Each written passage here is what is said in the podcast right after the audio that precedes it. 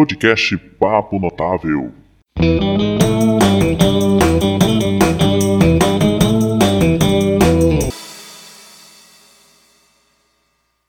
Olá, seja bem-vindo, bem-vinda ao podcast Papo Notável. No episódio de hoje a gente vai conversar um pouquinho sobre algumas dicas de produtividade aí para você que está enfrentando o desafio desse isolamento social e, portanto, está trabalhando de casa. Espero que você goste. Vem comigo para mais um Papo Notável.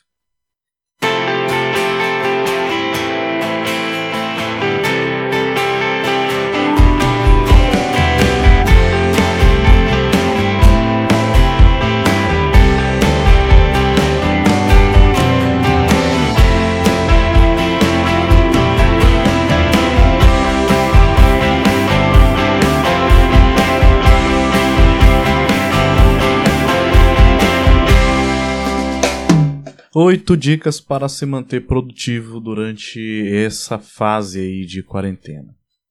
É o momento em que a gente passa por muitas readaptações. É, o mundo praticamente né, virou de pernas para o ar depois que o Covid-19 passou a assolar as nações. Né? E claro, a gente precisa sim permanecer em casa, permanecer em isolamento, para que a gente possa contribuir para conter a disseminação né, desse vírus que tem atacado tão terrivelmente e com certeza é, vai trazer aí muitos impactos, está trazendo. É, e um deles é essa, esse impacto na forma como a gente trabalha. Né? É, o trabalho home office já era uma prática que vinha acontecendo em algumas empresas, mas ainda não era assim um, algo adotado massivamente por elas. É, trabalhar de casa é bom, mas exige aí alguns, alguns cuidados para que a gente possa realmente estar mantendo a, o nosso padrão de trabalho, seja nas entregas, com a qualidade com que a gente realiza é, as nossas tarefas, assim como separar né, é, o ambiente de trabalho, o ambiente de casa, estabelecer os horários, é necessário uma série de técnicas e é por essa razão que é, eu decidi trazer esse tema aqui para o nosso podcast, até porque muitos ouvintes têm é, pedido esse tema, pedido para comentar um pouquinho como é que a gente pode estar tá desenvolvendo estratégias para é, equilibrar aí a, a produtividade com a, o, o fato de estar em casa. É muito tentador você, por estar em casa, estar à vontade demais. É muito fácil da gente cair em milhões de distrações que podem nos levar aí à perda de produtividade. E trazendo também para o nosso diálogo algumas informações importantes de como é que o home office ele, ele pode tanto contribuir para a sua, sua vida profissional, mas pode atrapalhar também. É, e eu trago aqui algumas informações também de um artigo muito interessante que eu li lá na BBC, a BBC News, e vai ilustrar um pouquinho aí a, a essas dicas que eu vou estar compartilhando com vocês. É, vamos pensar, por exemplo, que o nosso cérebro ele precisa ele precisa de uma certa organização da nossa vida prática para que o nosso cérebro possa assimilar algumas coisas. E quando eu falo dessa organização, eu já parto para a nossa primeira dica, que é você é, organizar um espaço para você desenvolver o seu trabalho.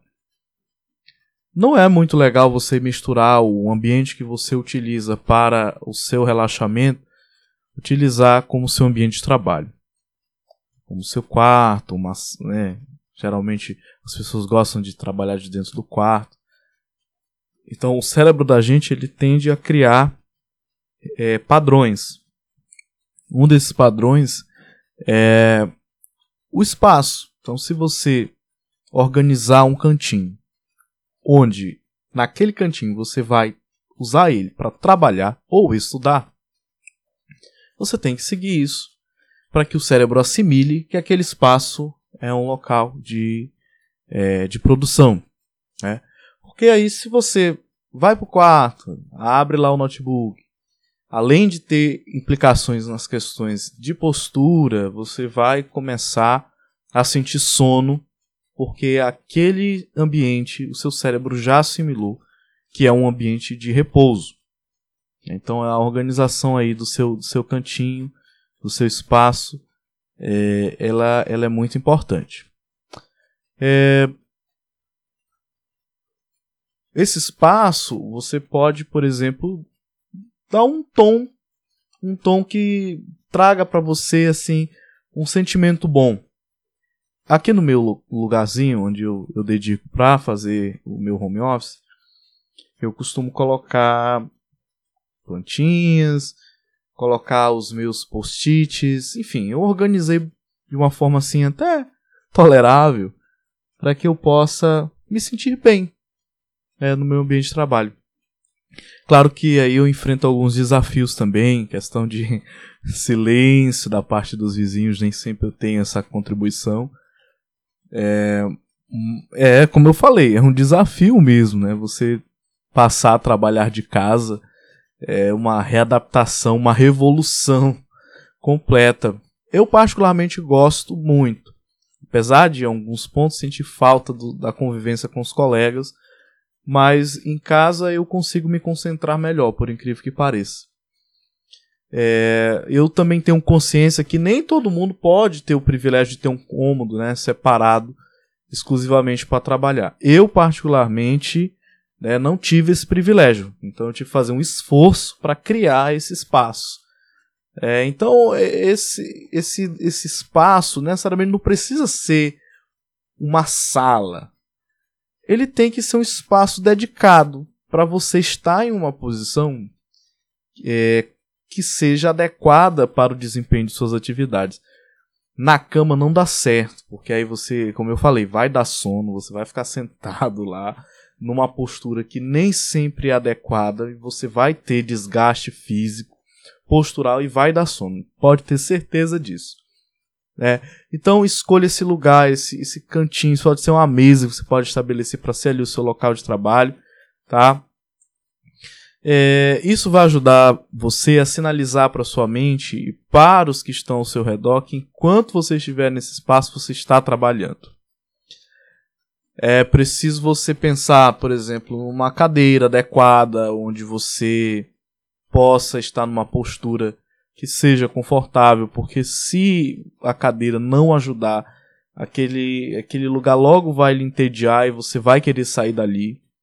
Tá? Um, um local iluminado também é muito importante que a, a iluminação seja adequada para você. É, já foi feito vários estudos aí da, da influência da iluminação na nossa concentração, na nossa capacidade de produtividade, né? Então isso precisa ser observado com carinho.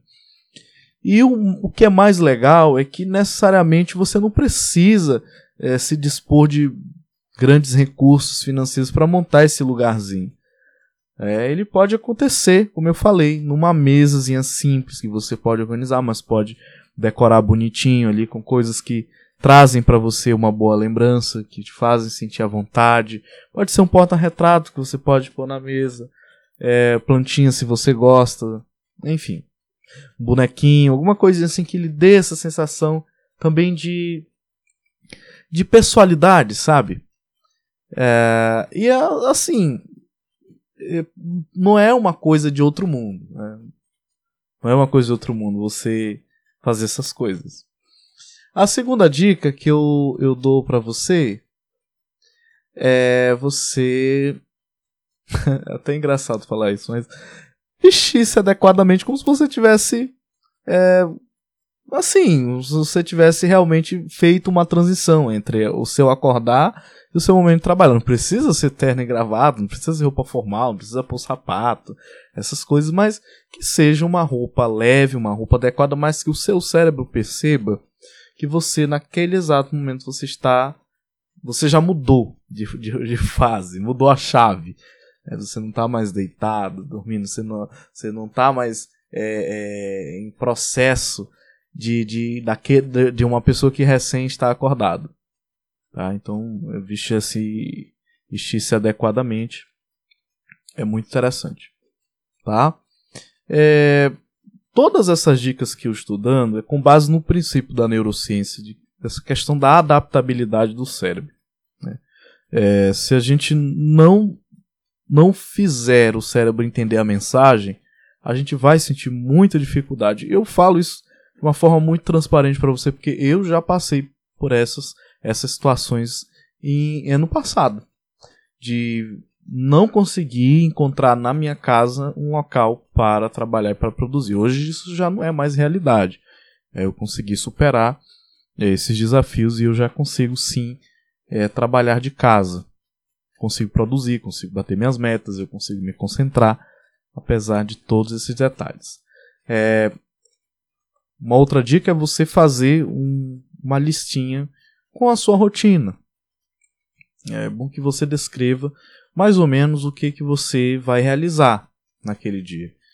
Estabeleça a sua rotina e, claro, é bom você colocar ali alguns limites. Né? Ajude a sua mente aí a entender a diferença entre você estar em casa ou trabalhando. É, e aí eu sugiro que você crie um ritual para você começar e terminar as funções do seu dia.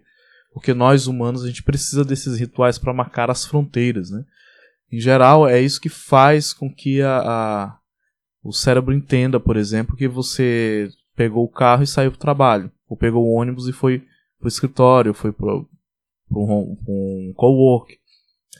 É, essas fronteiras elas são importantes para que o cérebro entenda esses processos. É como se a gente estivesse dentro de casa recriando o deslocamento. Por isso eu falei lá da roupa, né?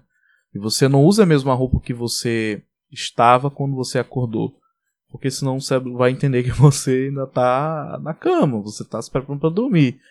Então essas coisinhas podem parecer assim bobas, você pode estar perguntando assim, ô Antônio, mas você parece que está divagando assim. Não, mas é, são coisas extremamente importantes. É, eu sempre digo que das coisas mais banais e mais pequenas, que às vezes a gente não dá tanto valor, tanta importância, é dali que surgem né, é, grandes processos e grandes processos de transformação. Então, se você dá atenção a esses pequenos detalhes, pode ter certeza que você está é, operacionalizando aí um processo de mudança, sim, uma, de mudança para esse momento novo que você está vivendo. É, o que funciona para mim? Arrumar né, o meu espaço antes de começar a trabalhar. Eu coloco as coisas no lugar, eu limpo, organizo, é, eu coloco é, uma mensagem, uma frase motivacional, né, isso me ajuda a começar o dia bem. E essas ações elas me dão o, o feed de que eu deu start. Estou começando de fato o meu dia de trabalho e às vezes eu coloco até o meu crachá no pescoço para eu lembrar que eu estou trabalhando. E no final do dia é, eu faço um momento de silêncio, assim, de uns 10, 15 minutos, para eu pensar em tudo que eu realizei naquele dia, fazer uma breve a avaliação de como é que foi aquele dia, o que que deu certo, o que que não deu certo, o que que eu preciso melhorar no dia seguinte. É, e assim, vou vivendo os desafios que são próprios né, da, desse processo que todos nós estamos passando. Então essa organização do dia ela é importante também porque ela vai impactar é, nas coisas que a gente precisa fazer dentro de casa, como por exemplo a alimentação.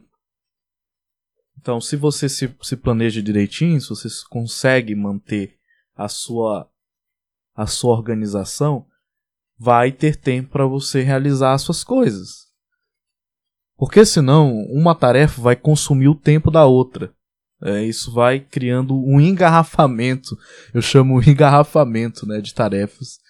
E aí você vai ter problemas, porque aí o tempo que você us, é, usurpou da outra tarefa, ele vai acumulando e vai atrasando outras, isso vai gerando um, uma gororoba aí que vai lhe prejudicar na sua produtividade. Aí você vai pro almoço, olha a geladeira, não tem uma coisa né, assim legal para comer, e você pensa, não tenho tempo para fazer algo agora, porque eu tenho isso aqui para entregar. E aí você vai come de qualquer jeito, qualquer coisa, come de forma apressada. E aí tudo isso vai toda a sua, a sua rotina de home office foi por água abaixo. Certeza certeza absoluta que não é isso aí que você quer. Então, olha, vamos, vamos ser estratégico, né? Para definir, já que eu falei anteriormente aí nessa, nessa listinha é, de tarefas, para definir bem as, a, a, o teor e o nível de importância das tarefas, vamos classificar elas. Classificar em tarefas urgentes e importantes. Grave bem. Classificar elas em urgente e importante, importante, mas não urgente, nem importante, nem urgente, urgente, mas não importante. Vou repetir para você se organizar aí, porque é tanta é, tanto jogo de palavras que dá até um nó na cabeça da gente. Mas não é difícil. É simples. Vamos lá. Cla o que eu estou sugerindo aqui? Classificação da sua lista de tarefas, tá? Em coisas que são urgente e importante, importante, mas não urgente, nem importante, nem urgente, urgente, mas não importante. Essa classificação vai fazer com que você aloque corretamente, distribua, né? A palavra aloque é tão rebuscada, tá? Mas distribua corretamente o tempo necessário para você realizar cada uma dessas tarefas. É, o truque aí, a grande sacada é você distinguir entre o que é urgente é, e importante e saber o que você faz com cada coisa. Né? E aí o encaminhamento. Qual que é a minha ação? Depois que eu classifiquei as minhas tarefas, qual que é a minha atitude diante disso? Agir. Faça o seguinte: realize imediatamente o que é urgente e importante. Tá? Não, não olhe para o lado, vá direto ao ponto. Tá? Programe-se para fazer o que é importante, mas que não é urgente. É, deixe para fazer, postergue, né? Deixe para fazer depois o que não é importante nem urgente. E delegue o que é urgente, mas não é importante. Então esses são os encaminhamentos. Isso aí é o que você vai vai fazer enquanto ação depois que você passou né, por esse processo de classificação. Então, quando você for, faz, for concluindo as suas tarefas, vá arriscando elas da sua lista. O preferível é que você faça isso escrito mesmo, porque, porque às vezes a gente usa os aplicativos de celular e acaba esquecendo de marcar lá, ou às vezes a gente vai lá para poder dar baixa na tarefa que a gente já realizou e acaba olhando o zap, olhando o Telegram, olhando as redes sociais, aí puh, já foi mais tempo é, de produtividade. Então faça isso mesmo no papelzinho, aí num, num, num verso de uma folha de papel, enfim. É, porque há aí um, um, um efeito psicológico positivo. Que você passa essa mensagem para o seu cérebro tá? Ao ver que as coisas estão sendo feitas ao longo do dia. Isso faz com que o seu cérebro receba a mensagem, faça com que você tenha a sensação de prazer de estar realizando as suas coisas, de ver que as coisas estão dando certo, né? E outra coisa importante, fazer pausas. As pausas, elas são importantes por conta de que é, o cérebro precisa de um, de um tempo, porque a neurociência também já confirma que a gente não consegue ficar muito tempo é, focado numa única coisa. Que nós temos um tempo limite onde a nossa atenção ela é direcionada. Então, se você trabalhou, por exemplo, num ciclo de 20 minutos, na hora de dar uma pausa, uma pausa de 10. Né? Tem um método que eu gosto muito de utilizar, que é o método Pomodoro.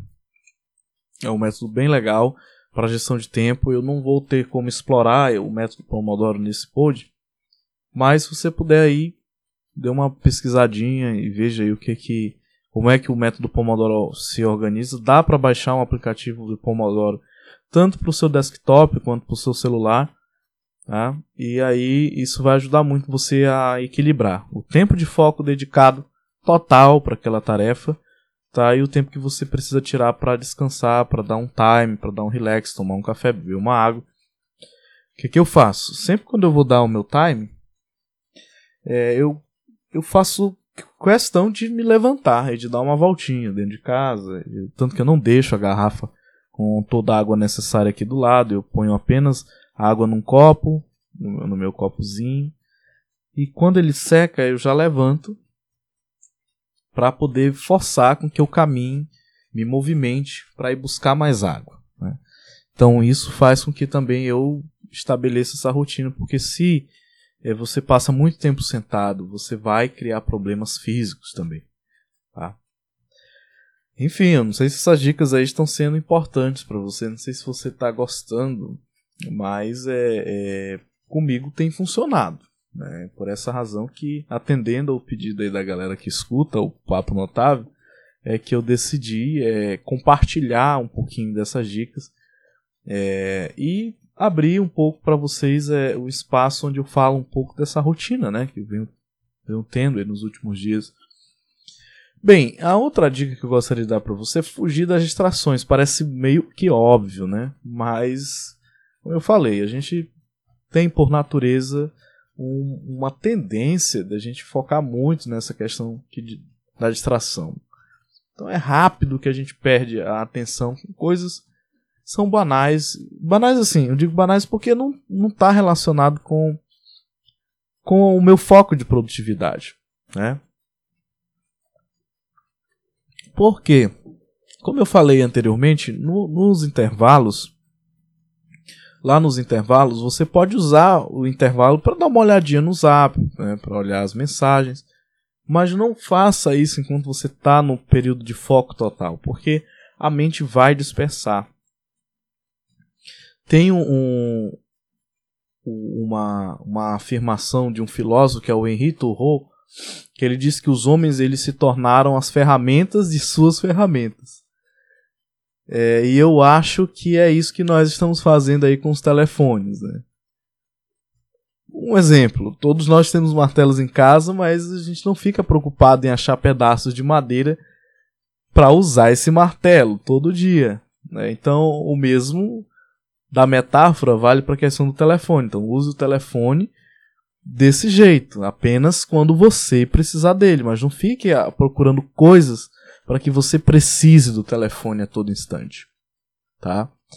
É, porque tem um, uma, uma, afirmação do professor, é, de um professor lá da School of Life, né, da, da, da escola da vida, que ele, ele diz, agora esqueci o nome do cara, David Becker, lembrei. Né, ele diz que a, a tendência é que conforme a nossa solidão vai aumentando, as pessoas elas tendem a recorrer mais às ferramentas de comunicação virtual que é para ter a noção de que ela não está sozinha, de que ela está com alguém. E aí, se você quebra esse fluxo de trabalho, você vai terminar não sendo produtivo. Isso vai levar você cinco vezes mais é, a gastar tempo para fazer as suas coisas. A outra dica é o gerenciamento das expectativas. E aí eu vi uma coisa de uma professora da FGV, que é a Joana Story, e ela ressalta ali que é necessário que os funcionários e gestores eles ajustem as suas expectativas. Tá? E aí eu abro assos para ela quando ela diz assim: é muito importante aceitar o que é possível fazer de casa e o que não é, porque as pessoas tendem a achar que vai ser igual e não é. Né? Em alguns pontos ela tem razão, outros nem tanto, porque tem coisas que é igualzinho você tá no escritório. É... Mas assim, quando eu falo para você gerenciar as suas as suas expectativas, é para que você seja realista com o que você vai fazer, com as suas com, as suas, com seus limites e com as suas possibilidades. Porque do contrário, se você criar uma expectativa muito alta da sua entrega ou do trabalho que você vai realizar, você tende a gerar ansiedade e a ansiedade ela vai atrapalhar você e você pode não alcançar essa, essa, esse nível que você esperava de produtividade e vai se frustrar.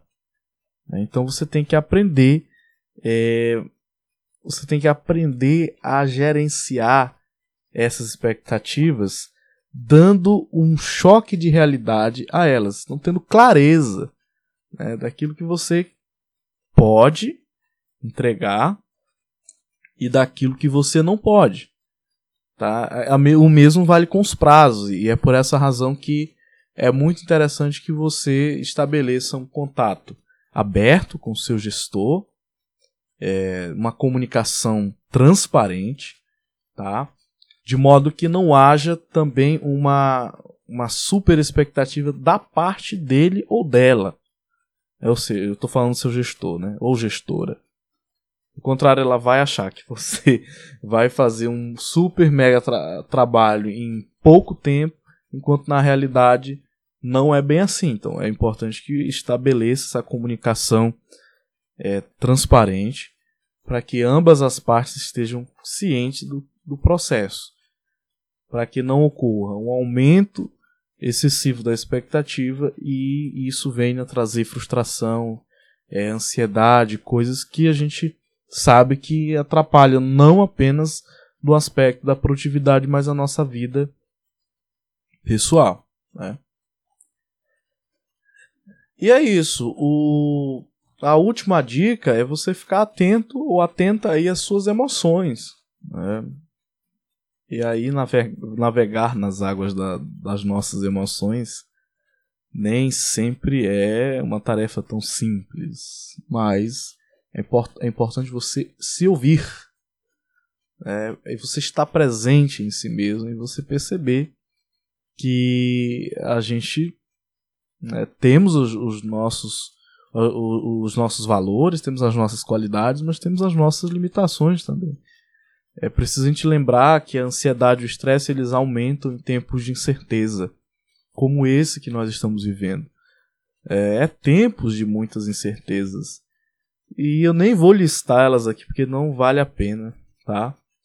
É, mas é preciso a gente botar o pezinho no chão e saber que é, essas coisas elas passam. Né? Diz a, a, a, piada de que a, o ferro passa, as uvas passam, né? Pois é. Então a gente precisa ter consciência de que é, essas fases da vida da gente, elas todas elas passam, desde as fases mais felizes até as fases mais difíceis que a gente enfrenta, né? Tudo isso passa. É, eu gosto muito da filosofia estoica. Como, é, eu tenho uma, uma atenção muito especial para ela. É, o estoicismo ele, ele diz o seguinte: se qualquer coisa vier a acontecer, pode ter certeza que você vai sobreviver. Né? Então, os estoicos eles eram uns filósofos assim, bem entregues ao destino mesmo. Então, eles simplesmente viviam o que tinham para viver, tá? né? sem criar expectativas, né? sem projetar um futuro, viver no passado. Eles focavam muito nessa questão de viver no presente. É, estoar é, era o nome de uma de um pórtico que existia na Grécia, por isso estoicos, porque eles viviam nesse, nesse pórtico lá divagando né, com as suas filosofias, mas isso faz com que eu estabeleça aí um link, uma coisa bem legal que eu aprendi lá dos budistas. É, eu não sou budista, mas eu gosto muito de ver o que, como é que as, as filosofias religiosas elas trazem contribuições para a vida da gente, né? E uma dessas coisas que eu aprendi lá com eles é exatamente que é, se você não souber o que fazer diante de uma situação, simplesmente não faça. É, espere que a, que a situação se desenrole e ela diga para você o que fazer.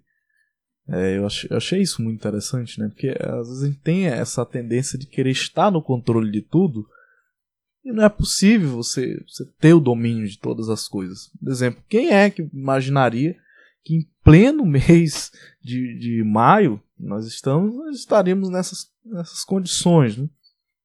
Ninguém, eu tenho certeza. Eu, inclusive, é, subestimei né, o impacto desse, desse vírus. Né? Eu realmente não, não imaginei que a gente fosse chegar é nesse ponto. É, se a gente fazer uma pequena retrospectiva, 30 de dezembro, 31 de dezembro, estávamos todos, né? Desejando feliz ano novo, muito confiantes em vários planos que nós já havíamos traçados, traçadas, e aí de repente a vida vem pá, né? surpreende a gente com esse impacto aí da, da pandemia. E além dos problemas da pandemia, vários os problemas surgem, né? Problema da, do adoecimento psicológico, é, os problemas de ordem econômica, social, política, né? estabilidades em todos os sentidos, em todos os níveis. Mas isso é plenamente comum em fases difíceis, tais quais é, as pandemias. Eu tenho um podcast que eu gravei aqui que a gente conversa um pouquinho sobre a, as epidemias que mudaram o mundo. Então eu particularmente defendo muito essa tese de que nós estamos passando por uma fase de grande mudança mesmo. É, nós estamos passando por essa, esse momento de mudança radical, mudança na história, mudança em todos os aspectos. Eu, particularmente, vejo a, é, é, essa, esse momento como um momento de, de reconstrução, de recomeço. É um momento de trazer para nós a, a, aquilo que de repente a gente esqueceu em algum ponto da vida da gente por conta da correria, por conta de da gente acabar se perdendo em tantas outras coisas que nem sempre são necessárias, né? Nós temos, nós temos essa inclinação de nos perdermos em coisas que nem sempre são tão úteis para a vida da gente e acaba deixando de lado o essencial. É, então eu vejo muito isso, que a, a, o tempo da pandemia ele vai fazer com que a gente obrigatoriamente pare para pensar a nossa condição. Eu tenho, eu tenho uma visão muito crítica acerca de como a, as pessoas têm levado a vida delas. É, eu venho escrevendo sobre essas coisas já faz quase 10 anos que eu escrevo, falando de que as pessoas não têm é, dado atenção para elas mesmas, para pensar a condição humana delas. É, então é, é necessário que a gente reserve na nossa vida um tempo, um espaço para a gente pensar, para a gente refletir o que a gente vem fazendo, porque senão a gente vai cair no abismo é, e esse abismo é um abismo do nada, porque a gente vai sentir máquinas, a gente pode cair no risco de perder o sentido de, de ser e de estar vivos e achar que a vida não vale a pena, né? Então é um risco muito grande que todos nós corremos. É, eu venho acompanhando é, o que as pessoas vêm comentando nas redes sociais, o que muita gente compartilha comigo por meio desses canais e não é fácil que as pessoas vêm passando. É, as reuniões de trabalho, por exemplo, muita gente com dificuldade, por exemplo, de se organizar, de, de ter essas, essas metas de, de, de trabalho cumpridas pelo home office, a gente com dificuldade de estabelecer essa, é, esse limite entre o familiar e o, e o profissional dentro da própria casa. Né? Aí vem é, as discussões envolvendo o papel da tecnologia, a importância da tecnologia, como é que ela tem favorecido novas possibilidades, como a descoberta dessas novas possibilidades vão é, gerar esses impactos futuros aí no, no processo de transformação do mundo do trabalho, por que não, né? Mundo da educação, enfim. É, eu tenho aproveitado muito esse tempo para pensar em mim, pensar na minha vida, pensar no mundo, pensar nas pessoas. É, tenho aproveitado muito para rever os meus valores, os meus conceitos, as minhas ideias que eu achava que estavam prontas e não estão, né? Eu acho que o Raul Seixas tinha muita razão quando disse que nós somos é, uma metamorfose ambulante, né?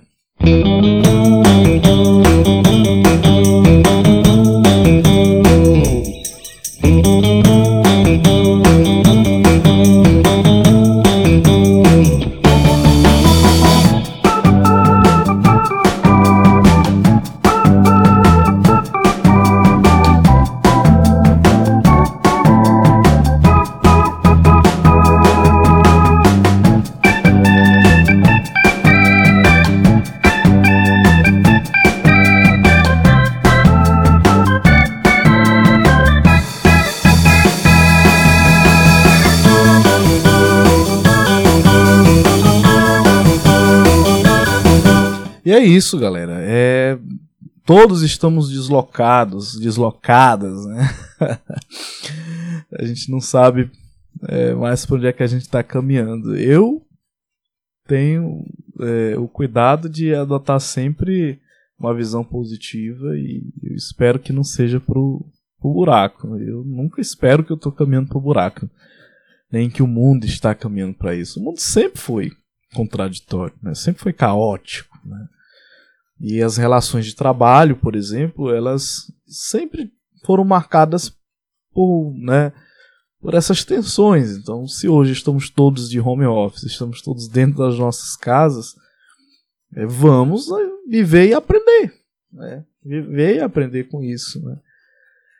Vamos procurar adotar aí essas, essas dicas é, de produtividade. Eu preparei com muito carinho, né? Aliás, todo o conteúdo que eu venho desenvolvendo nesse projeto, né, do podcast Papo Notável, tem feito um esforço muito grande de oferecer um conteúdo de qualidade, um conteúdo de alto nível. O fato do podcast ser Papo Notável não quer dizer que é só gente ilustrada, né, que possa ouvir o podcast, não. O Papo Notável porque é, eu me esforço de trazer é, temas que sejam úteis e sejam notáveis para a sua vida é, numa linguagem simples, acessível. E se eu não estiver alcançando isso, pelo amor de Deus, me avisem, né? Eu sempre coloco nos episódios aí é, é, é o, a minha direção nas redes sociais, né? por exemplo, o meu Instagram lá, é Antônio Victor underline 1, por favor, utilize esse espaço para me mandar mensagem. É, se o podcast está bacana, se você acha que isso pode ajudar outra pessoa, por favor, compartilhe, né? fale do podcast para os seus amigos, para as pessoas que você acha que podem ser impactadas positivamente e me mandem mensagens. Né? Lá no Antônio Victor underline 1 é meu Instagram, meu, o meu Twitter é, a, a é Victor underline Filo. Né? Victor underline Filo é meu Twitter. E o meu Facebook é Antônio Victor Oficial. Tá?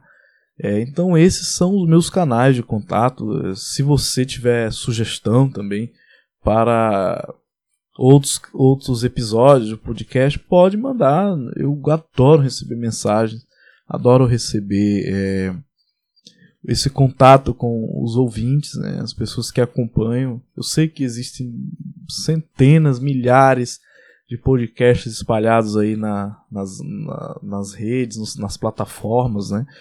Todos eles são muito legais. Pode ter certeza que todos os podcasters né, que se dedicam para levar conteúdo para as pessoas, todos eles têm uma boa, uma, uma boa ideia, uma boa proposta. E, claro, cada um vai ali é, tendo aderência nos seus públicos respectivos. Né? É, esse meu podcast, por exemplo, é associado à Federação Nacional de Podcasters. Né?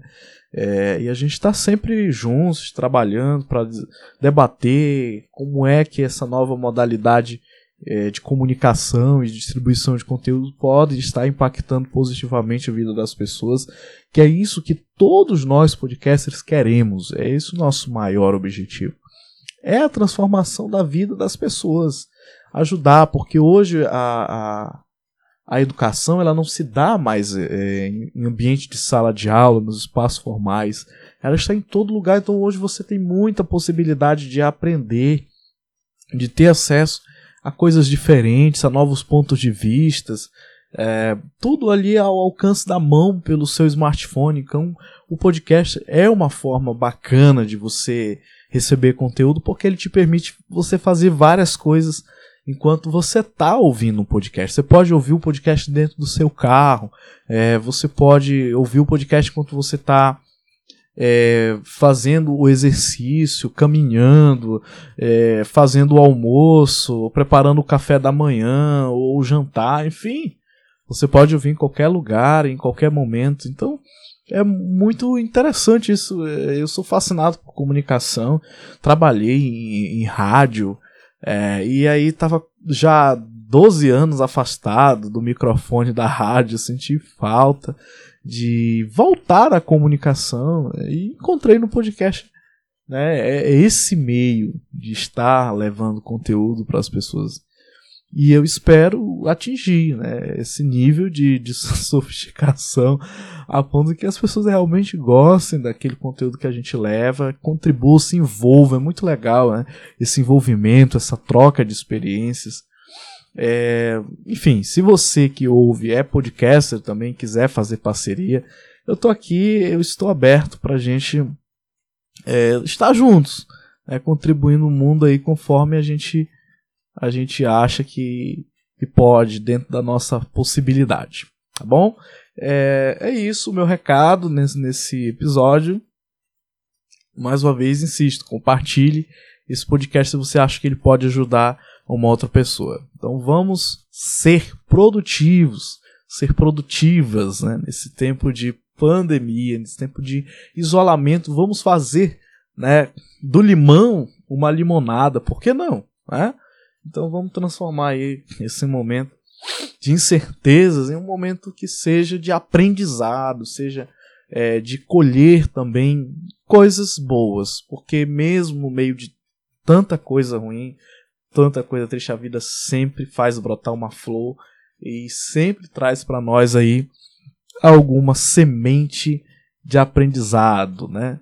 É isso. Tudo de bom, sucesso para cada um de vocês e eu estou aí nas redes sociais, estou aí nos meus canais e se você quiser trocar uma ideia comigo, fique à vontade, será um prazer.